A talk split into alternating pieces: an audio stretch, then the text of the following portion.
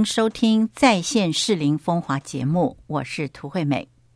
在今天的节目之中，我们要为您来邀请适龄的百年老店郭元义的代表，也就是现任郭元义的副总经理郭建伟。郭副总来接受我们的访问。副总您好，Hello，各位听众大家好。那我们知道郭元义呢是一个享誉国内外、呃适龄在地的一个百年老店。从一八六七年的时候，那个时候相当于清穆宗的同治六年，第一代呢就开始经营了。那么当第一代就是发迹在旧街嘛，啊，那开设了这个饼店铺之后呢，走过了日治时代的五十年之后。国民政府迁台动荡到现在呢，仍然是屹立不摇，令人感佩啊！我们知道，除了郭元义之外呢，还有呃，你们也开设了一个博物馆啊，来这个保存这些呃值得纪念的古迹啊。因此，我们今天呢，特别就想邀请郭副总来跟我们谈一谈。那么，首先呢，我们想请教副总，就是在你们创业之初，郭元义创业之初啊，是怎么开始的呢？为什么会选在士林呢？那好不好，请呃副总您跟我们谈一谈当时适龄的样貌是什么样子？嗯啊，我想虽然啊，郭英我们都讲说，其实郭英是一八六七年创立的。不过，其实我们的先祖就是呃郭家人，其实在一七零八年就从福建漳州渡海来到台湾。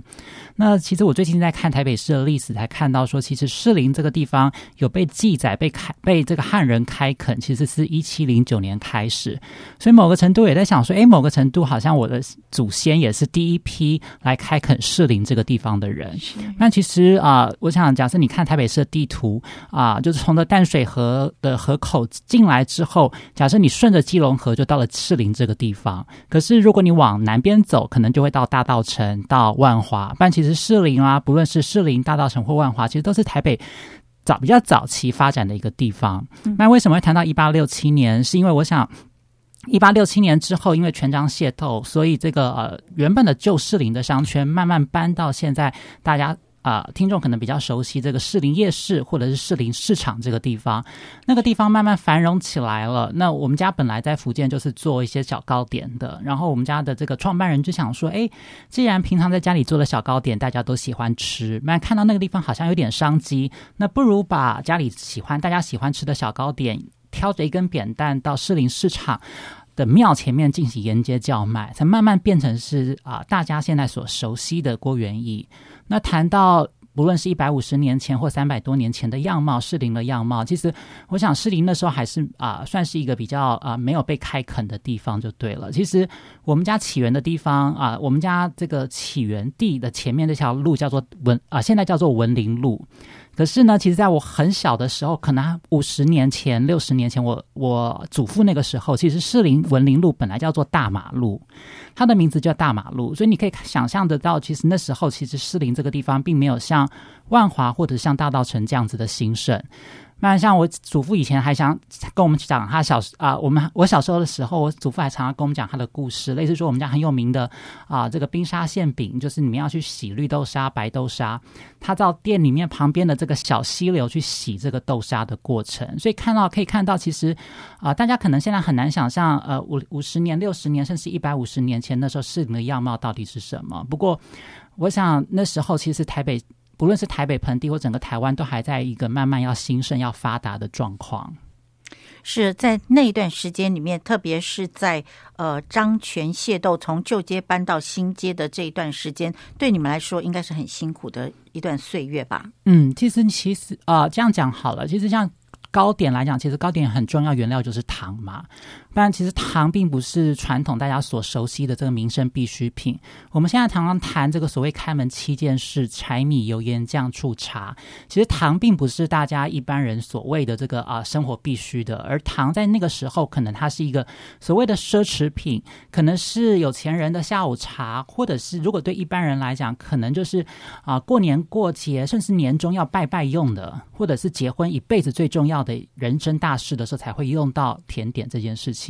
就像你刚刚提的，它不是一个民生必需品，所以它的这个需求常常随着时代的变化而又很有有而有起起伏伏。所以我想，对啊，我们前几代这个创办人来讲，其实确实在做糕点小生意来讲，其实也是蛮辛苦的。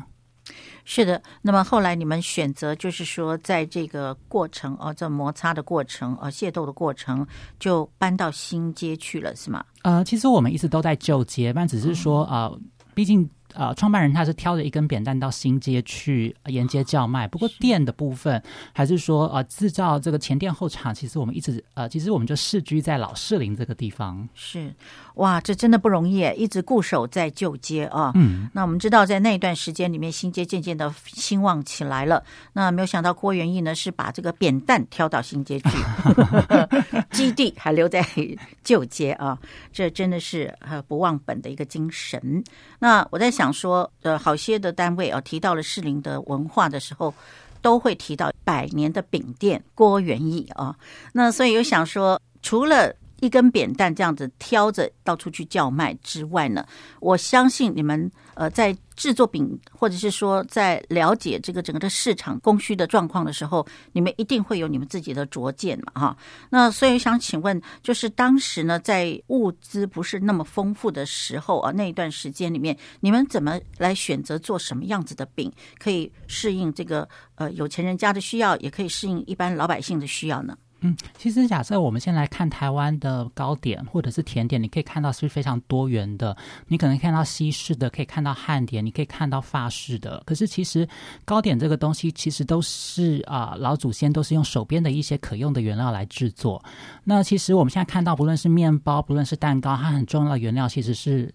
面粉就是小麦，而小麦其实是日本人那时候来台湾治理的时候，在台湾推广种植的。而回到一百五十年前，在台湾还没有小麦的时候，那时候的甜点其实就是用米跟糖去混合出来的。而米跟糖混合出来的东西，其实我们现在还在吃哦，类似像蹦逼汤、米香，或者是像绿豆糕。其实我想老祖宗老祖宗其实还蛮啊聪明的，就是用手边的一些啊可以拿到的一些原物料，混合一些甜甜的东西来满足。其实我觉得现在很多人在讲小确幸，小确幸。其实某个程度，甜点在随着时间的变化，它还是生活的一种小确幸啊。是，所以那你们这个，譬如你提到的绿豆糕啊，是混合着猪油啊这样子做成的，是不是？是啊，其实传统的绿豆糕，它可能最主要的原料其实就是像米粉、像糖粉。那假设你要绿豆的话，就是绿豆粉；芝麻的话，就是加芝麻到里面。但传统的糕有时候会加点猪油，然后有一些。因为每一种糕的啊质感跟口感都不太一样，有些会混合一点猪油，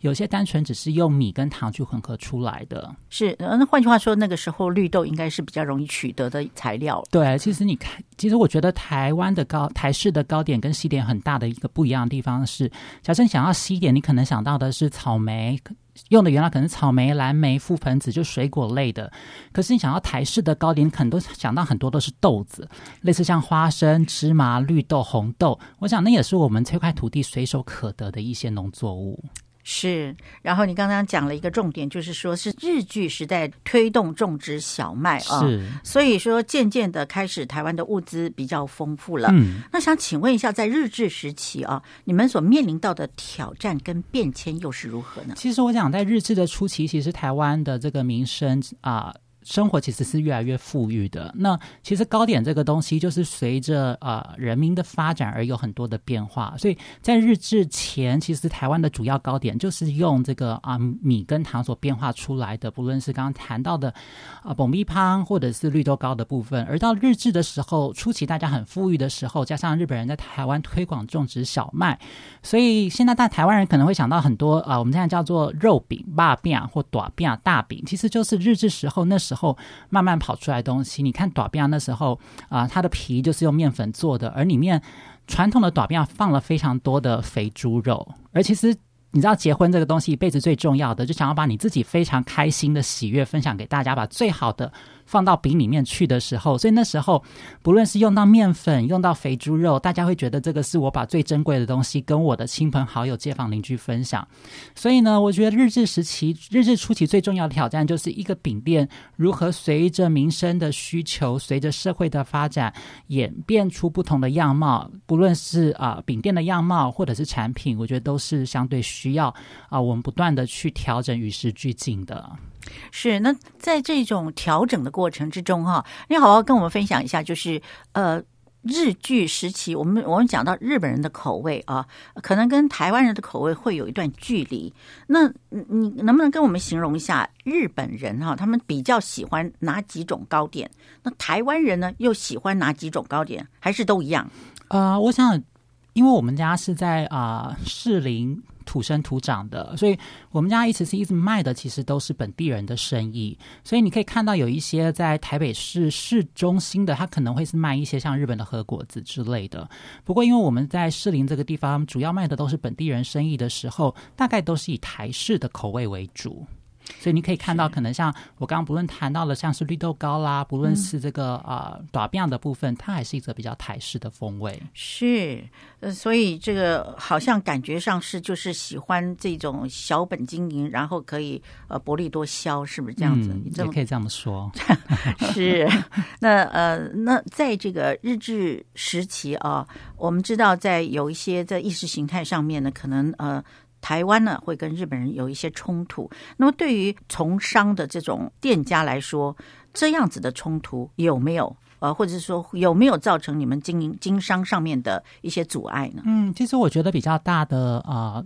需要克服的地方或比较大的挑战，就是我想到日治的末后期，其实开始发生这个所谓太平洋战争，所以物资是非常缺乏的。而在这个物资缺乏的状况，那时候你可能像刚我刚刚谈到的，像糕饼很重要的，像面粉跟糖，其实在民生这个呃非常缺乏的时候，其实有时候是拿不到的。所以那时候呢，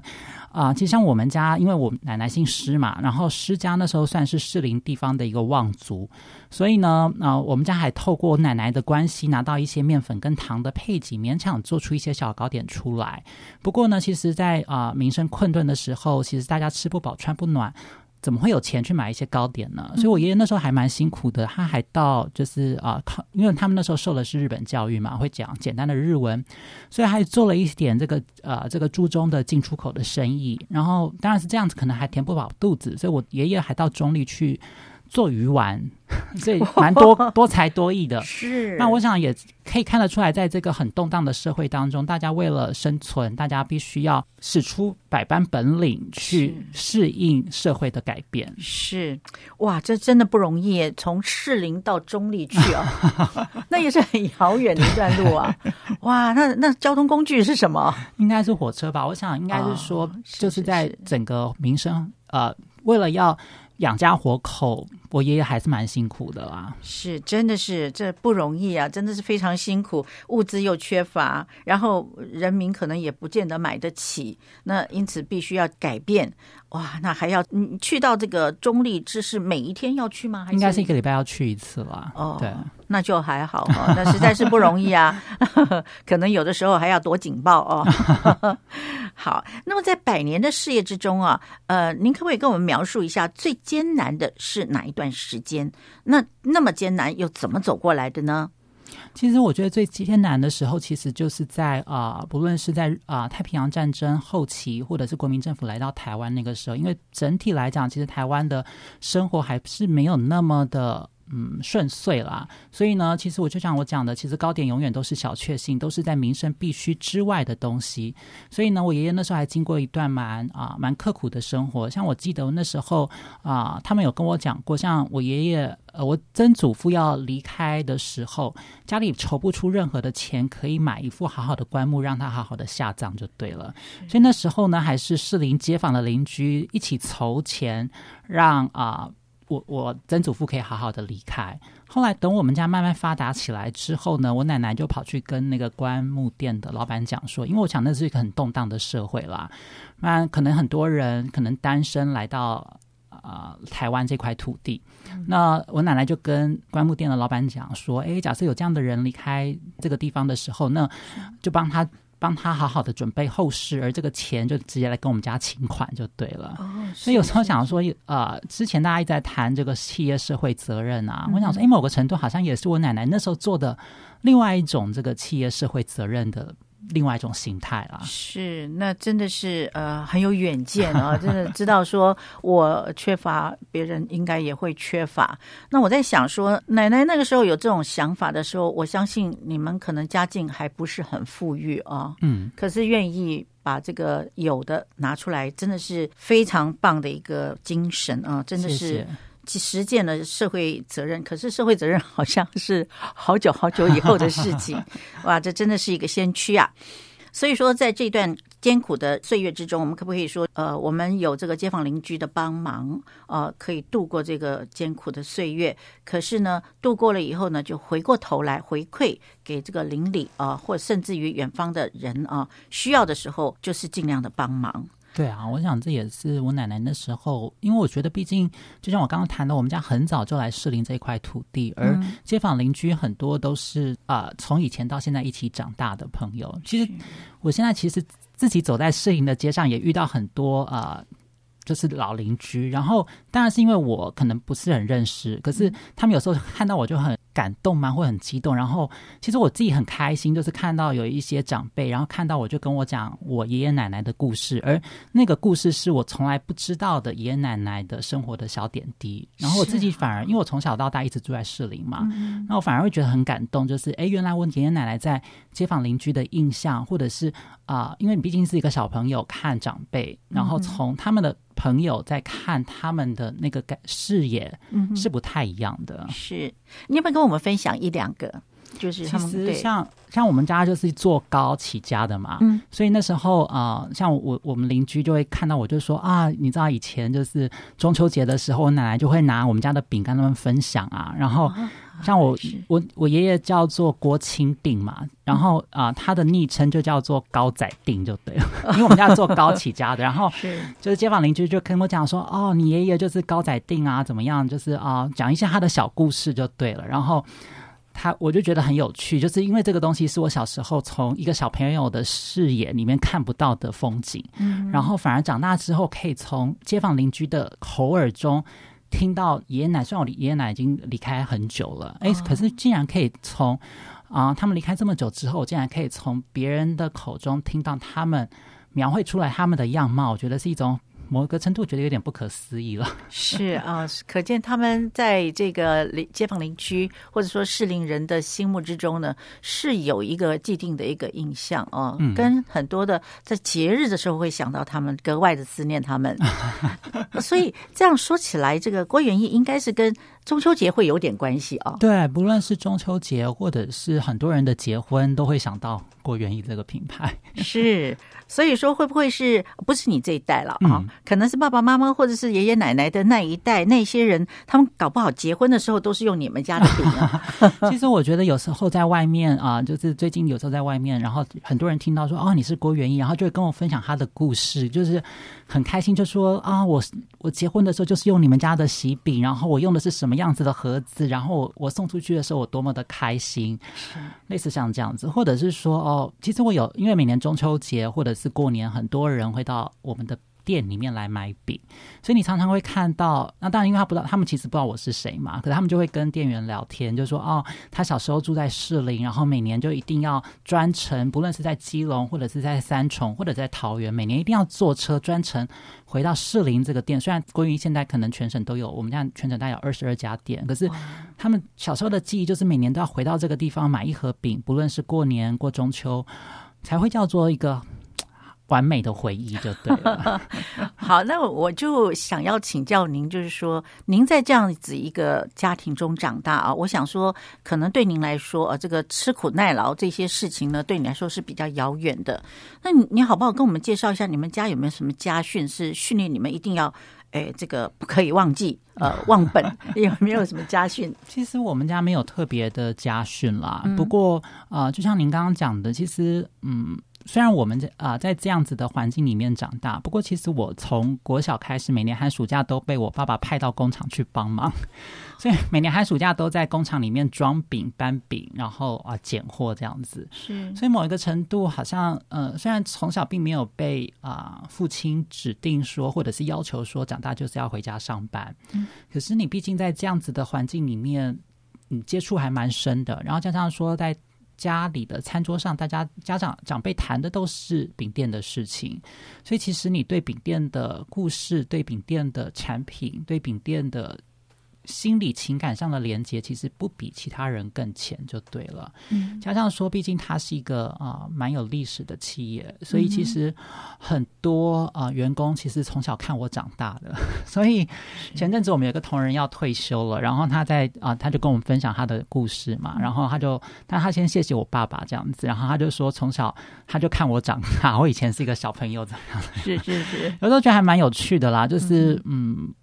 毕竟是一个家族企业，或者说它是一个啊历史非常久的企业，所以啊员工可以看到，呃不论是员工或者是客人可以看到，或者是不要讲看到，或者是陪伴这个品牌长大，我觉得我自己是还蛮感动的。是呃，那我们记得这个日本人哈，嗯，他有一个特点，就是说他一旦进入一个企业以后，他自己的呃这个期许，或者是说店里面或者是工作场所给他的期许，就是说。你就在这里服侍一辈子，你要认真的工作一辈子啊，就是好好的来呃，这个为这个企业来打拼。那不知道郭元义啊，就是你们可以这样讲嘛，就是资方跟劳方的关系怎么样？是是不是流动性很大呢？还是说，我觉得应该说，我们毕竟还是一个呃老牌的企业，所以呢，其实很多的资深同仁都陪伴我们很久的时间就对了。所以呢，啊，就像我刚刚讲的，很多资深同仁一呃从小看我长大，所以呢。嗯，其实我到啊，其实我进公司到现在十多年的时间。那某个程度，其实很多人看到郭元一，有些人看到郭元现在的改变，可能会觉得好像我做了什么，或者是我改变了什么。其实很多郭云的改变，或者是郭云目前的调整，其实都是这些资深同仁给我的建议，然后透过啊我们的方式，大家共同努力，把这样子的改变。共同塑造出来，我觉得大概会是这样子的感觉啊。嗯，所以说你们呃的相处啊，会不会超越了劳资双方的这样子的一个雇佣关系？你们相处起来，呃，这个还好吗？会不会像张权械斗一样？我觉得啊，人跟人的相处总是要花点时间跟花点精神啦。那其实啊，毕竟我身为一个就是某个程度算是一个小老板，某个程度算是一个晚辈。那我觉得啊，很多资深同仁他花了那么长的时间跟我爸爸一辈子共事。他们很清楚我爸爸啊，就是我的长辈，他们第四代他们的做事的方式。而当我今天第五代进公司之后，我也必须要花很多的时间或很多的嗯沟通，去跟他们让他们理解呃到底我想要的是什么，到底我想要带这个公司到什么地方去。所以我觉得啊，不论是我或者是员工。都都要花点心思，互相去了解啦。是啊，所以这磨合的过程还是需要努力一番的。是啦，我想，我不论是老方或资方，都需要努力。是的，是的，真的。那么，好不好？请您来跟我们分享一下，在您印象之中，哈，呃，最温暖、最难忘的事件是什么？呃，其实我们家其实，在士林这个啊，就是发机的，所以呢，其实士林像就像我们之前讲的，我们家的这个位置呢，它不是在新街，是在旧街，而旧街其实蛮这个位置还蛮蛮微妙的啦，就是啊，它在阳明山跟士林市场的中间这样子。所以呢，小时候常常会有这个啊，阳明山上面的农夫啊，挑着这个山上的农作物，要到士林市场叫卖，然后在我们店前面啊稍微休息一下。那我爷爷就会准备这个啊一些茶水，有点像奉茶，让他们休息。所以呢，啊，他们就在这边慢慢的，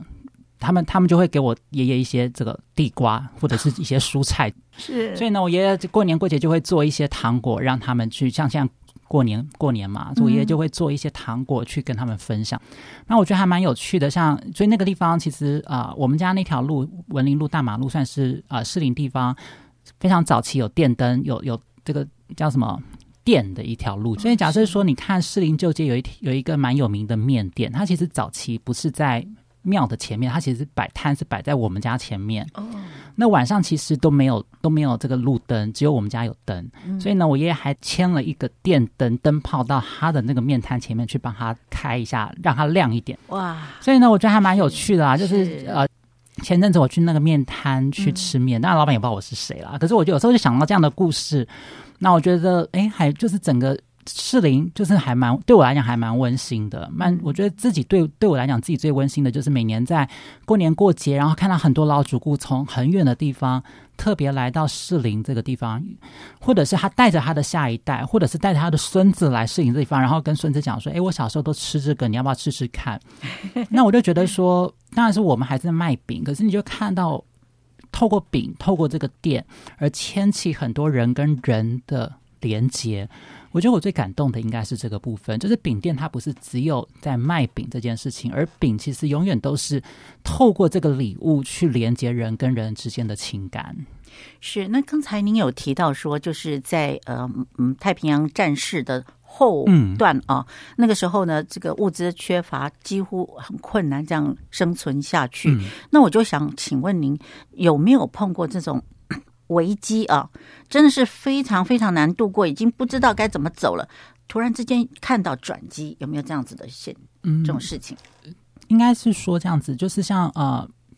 某个程度，其实像饼店这个部分，不论是太平洋战争或者是民国啊，就国民政府来到台湾的初期，其实饼店都还是有点像惨淡经营的。那是啊，有一年就是因为毕竟就像我刚刚谈的聊到的嘛，因为我奶奶是施家士林。他那时候算是士林一个地方的一个望族，而啊施施家有一个亲戚在士林职场上班，而士林职场可以算是那时候士林地方最大的这个啊企业体就对了，所以那一年呢，士林职场就跟我们家中秋节是订了一笔。啊，冰沙馅饼的订单，其实那时候盒数不是很多啦，大概三十盒、五十盒。大家现在听众听听起来可能觉得，嗯，这不是一点点而已嘛，那种感觉。不过我爷，我觉得我爷爷还蛮聪明的啦。那时候他就那一年就想说，哎。既然有接到这么重要的订单，那他那一年中秋节就什么都不做，就把铁门拉下来，只做这三五十盒。所以那时候就是精挑细选，挑最漂亮的。没想到他真的有点像一个赌注吧？没想到他赌成功了。然后那一年透过士林职场送出去的，因为毕竟是当地最大的一个企业，所以送出去收到的人都是有头有脸的人。然后大家突然很惊觉说：“哎，原来士林在地有一个这么好吃的饼店，它叫做郭元义。”所以那时候也是因为这样的契机，郭元义才在士。林这个地方被大家广为人知，我想那也是呃郭元英能够慢慢，就是我们家族能够慢慢的站起来的一个突破点吧。是哇，这真的是有够智慧哦，是知道该怎么做，就这一做就一鸣惊人啊。嗯，那呃，好不好跟我们谈一下这个郭元义在转型的时候的挣扎？嗯，其实我想说，呃，每一个时期都算是一个转型的时间点。就像一开始聊到的，一开始台湾的甜点是用米跟糖去混合，所以是糕。后来啊，日本人来到台湾之后，开始推广小麦，所以开始有这个霸饼。大饼这件事情，后来民国初期开始有美元这件这个东西，所以开始美国人给我们了非常多这个奶油奶粉，所以开始糕饼业也把奶油奶粉加到饼里面去，就像大家现在熟悉的这个和生皮、和生月饼的部分，其实就是这个呃，我们用了很多的奶油奶粉去改良台湾在地的口味，所以你可以看到，其实糕点这件事情，虽然我们都是在吃甜点，可是甜点的口味有很多的变化，所以每一个。时期都可以算是一个转型期吧，因为台湾人的口味求新求变啦，其实到现在还是一样的。嗯。对，那么呃，像现在啊，就是到了这个二十一世纪的时候啊，我们好像有一句话，好像非常喜欢挂在口上，就什么都是有机的啦，啊，还有就养生的啦啊。那在这段时间里面，你们要因应整个市场上的需要，说这个也不能太甜，那个也不能太油，那那那你们做什么样的调整？其实我想，因为台湾的口味真的是求新求变啦，所以某一个程度回应啊，台湾当。当代的消费的口味口感，其实像很我们的很多食材都不断的升级跟调整，像啊我们的这个凤梨啦、红豆都是跟在地的农民做契作。那另外举个简单例子来讲，好，大家可以想象这个传统的中秋月饼，台湾啊很多消费者吃的可能是蛋黄酥、绿豆碰，或者是我们家有名的冰沙馅饼。那这几年我们也推出这个迷你的版本，大概是比原本的尺寸再小这个。百分之五十以上，这是一口的大小。嗯，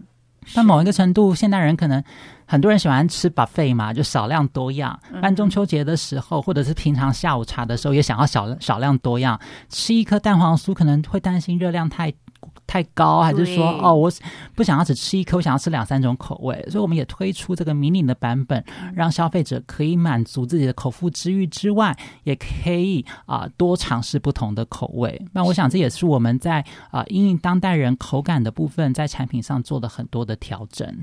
那我们看有其他的这些呃这些也是糕饼店的啊，他们会把譬如说像凤梨酥里面塞一些这些什么樱桃啊，或者是什么 呃蔓越莓啦哈。我的意思是说，郭元义也有没有在这方面研发？譬如说放一些呃草莓，您刚刚提到的 草莓啦、呃蜜饯啦等等这些，有有有往这方面去发展有，其实我们的口味啊、其实一直在做调整。就像您刚刚谈到凤梨酥这件事情，嗯其实呃，我们大概啊之前推出一款新的凤梨酥，它叫做小乐曲。某一个程度呢，它除了是除了在口味上有做一些变化，像台湾的凤梨酥，现在大家可能很多人在讨论说，哦，好像有这个纯凤梨的，也有加冬瓜的。那其实我们两种都有之外，哦这盒礼盒之外，除了这个纯凤梨，还有加冬瓜的之外，我们还有在凤梨酥里面加了像这个台湾啊、呃台北的包种茶，加了世界冠军的咖啡粉，还有哦比较特别的是，还我觉得还蛮奇妙的，还有加了这个花椒，有点麻麻的感觉。是啊对，然后还有珍珠口珍珠奶茶口味的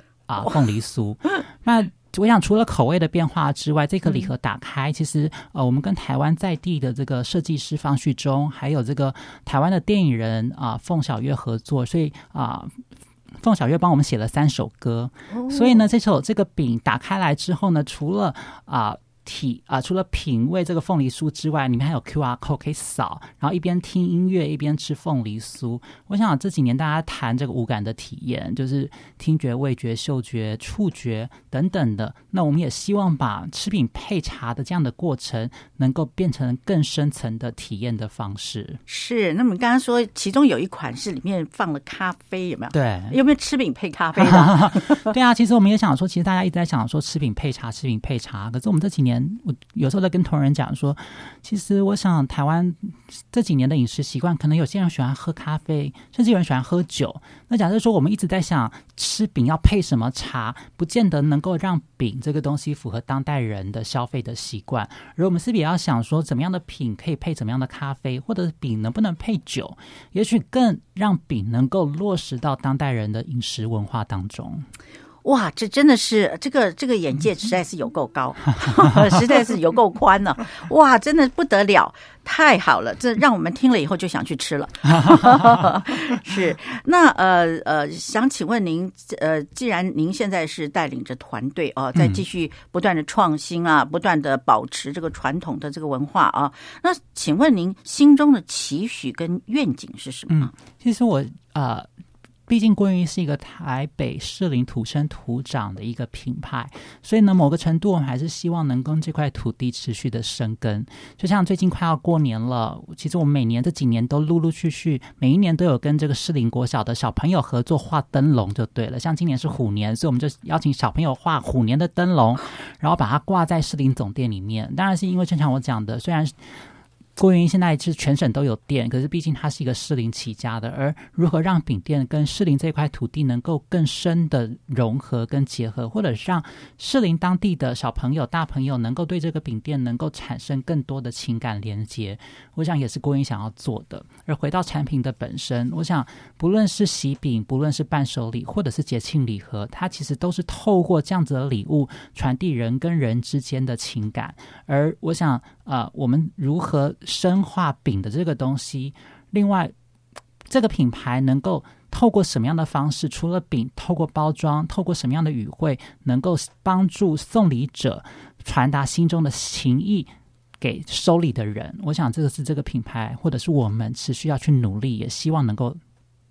持续传递给消费者的。是哦，那您提到这里，我就想到说，你们有一个博物馆啊，嗯，那博物馆说，就按照这个这么长的一段时间，一百五十六年啊来看的话，你们博物馆应该是呃馆藏非常丰富，好吧？跟我们介绍一下。好啊呃博物馆其实像啊、呃我们这个博物馆的部分呢，其实呃。品牌走到现在已经一百五十六年了，但店的部分呢，它必须要与时俱进，因为就像我们讲的，很多